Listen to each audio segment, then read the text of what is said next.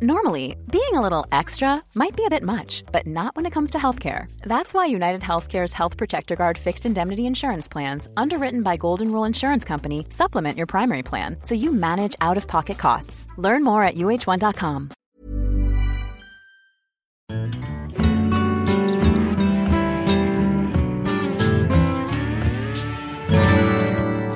Hi there. My name is BJ Barry from Berlin. Welcome to 100 Music Legends, with the stories of the 100 most important songs that you most definitely should know. Today, we feature Pink Floyd and the song Wish You Were Here.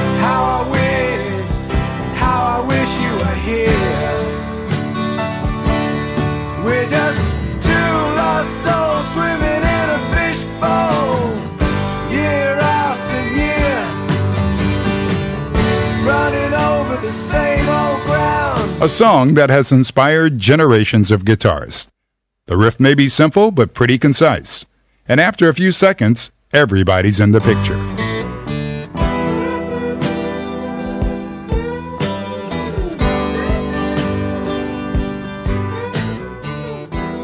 Additionally, this song is something like a theme song of a band who made a promise with their very first album that they never kept.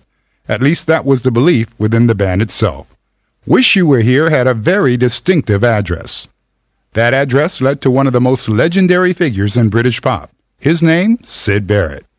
Syd was an almost mystical figure from the Cambridge music scene, the city in which all of the band members were born. At first, the band consisted of Roger Waters, Nick Mason, Rick Wright, and Syd Barrett. In this formation, the four conquered the underground scene of London in 1967 at a club called the UFO Club. They used elaborate lighting effects and were known above all for their extremely long instrumental improvisations. This attracted attention. They were signed to a record label and then they recorded their very first single at the legendary Abbey Road Studios. The song was called Arnold Layne. Arnold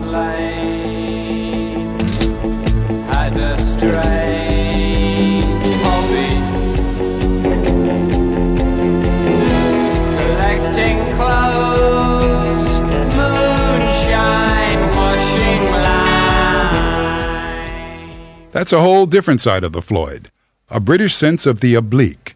And since the British are known to be whimsical, the single reached the top 20. And with that, interest grew in these psychedelic rockers. And then there was the question who wrote these attitudes or unusual short songs? It was Syd Barrett, who immediately followed up with the next single, See Emily Play. There is no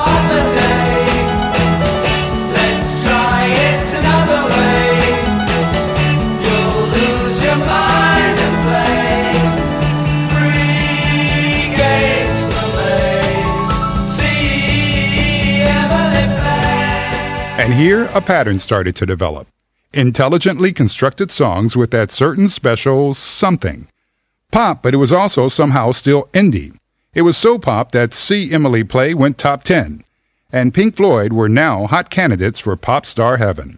After the first album, The Piper at the Gates of Dawn was a success, Syd Barrett turned the wheels even further with the song Bike.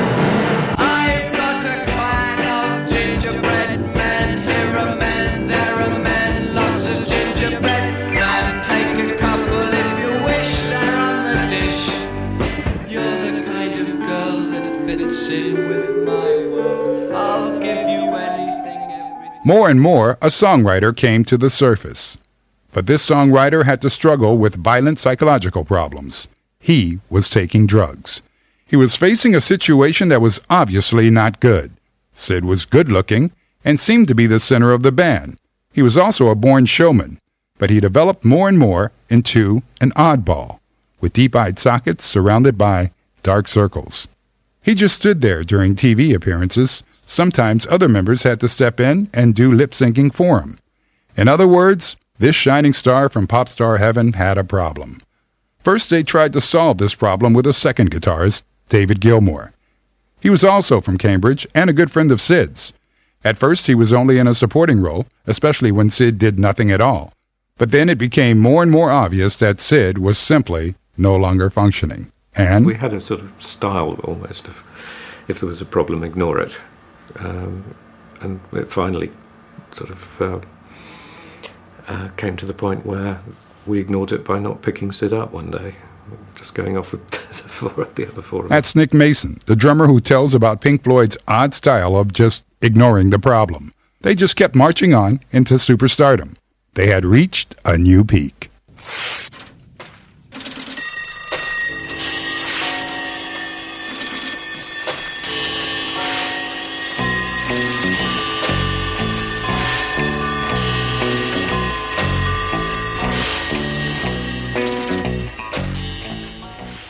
The album Dark Side of the Moon was a worldwide success. It stayed on the charts for several years. It was everything the band had fought for. But, unfortunately, they accomplished all of this while leaving their mastermind friend behind. Now what? Exactly. Tours and then a new album. But for what reason? What was their goal now? The record company's dream was clear. They wanted Pink Floyd to go into the studio and produce another big hit. But the dream of the band was gone. They had achieved everything, including success, not to mention the effort that had gone into it. Which is why they left their friend to himself. And make no mistake, the mood was bad. Whereas up until now, one had always pulled on the same string, but the animosity started coming to light. And then their big break in the 1980s. They went into the studio without any real songs, waiting for the muse to kick in, one could say. And then it came. It came in the form of a chord that was actually played wrong. Through this riff by David Gilmour, the bass player Roger Waters found the inspiration for the song Shine On You Crazy Diamond, the ode to a friend who searched too quickly for the secret.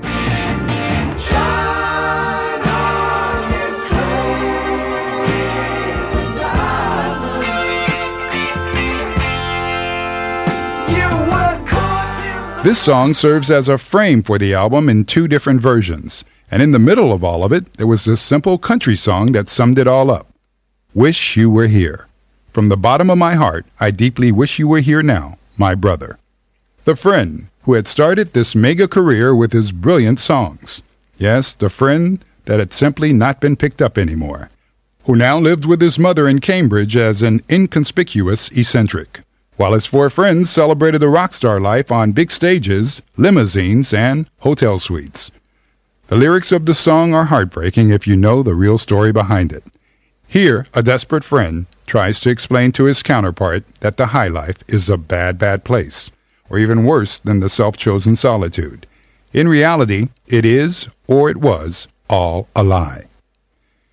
After two futile attempts to start a solo career, Syd Barrett vanished back into his mother's house in Cambridge.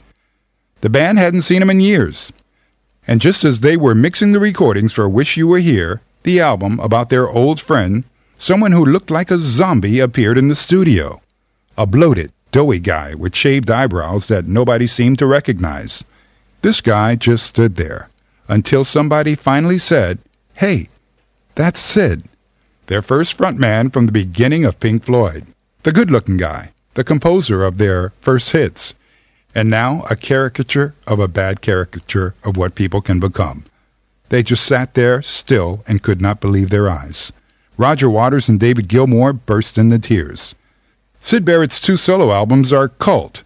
Later, a posthumous released collection of demos inspired many artists from the alternative scene.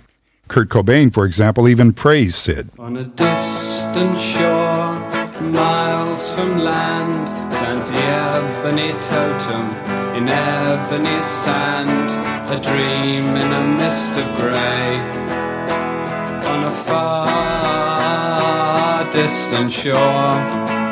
Although the recordings were only fragments, they showed the genius within his madness. While the song written for him became a hymn, Oh, I Wish You Were Here. Sadly, Syd Barrett died on July 7, 2006, in Cambridge. Before we let you go, may we suggest that you go and listen to the song. It will take on a whole new meaning. And we'd like to remind you to subscribe to our podcast. Check out our playlist on Apple Music and Spotify and make a song suggestion while you're there. Go to 100greatsongs.com and have fun with Pink Floyd. And yeah, Syd, wish you were here. We'll see you in a while.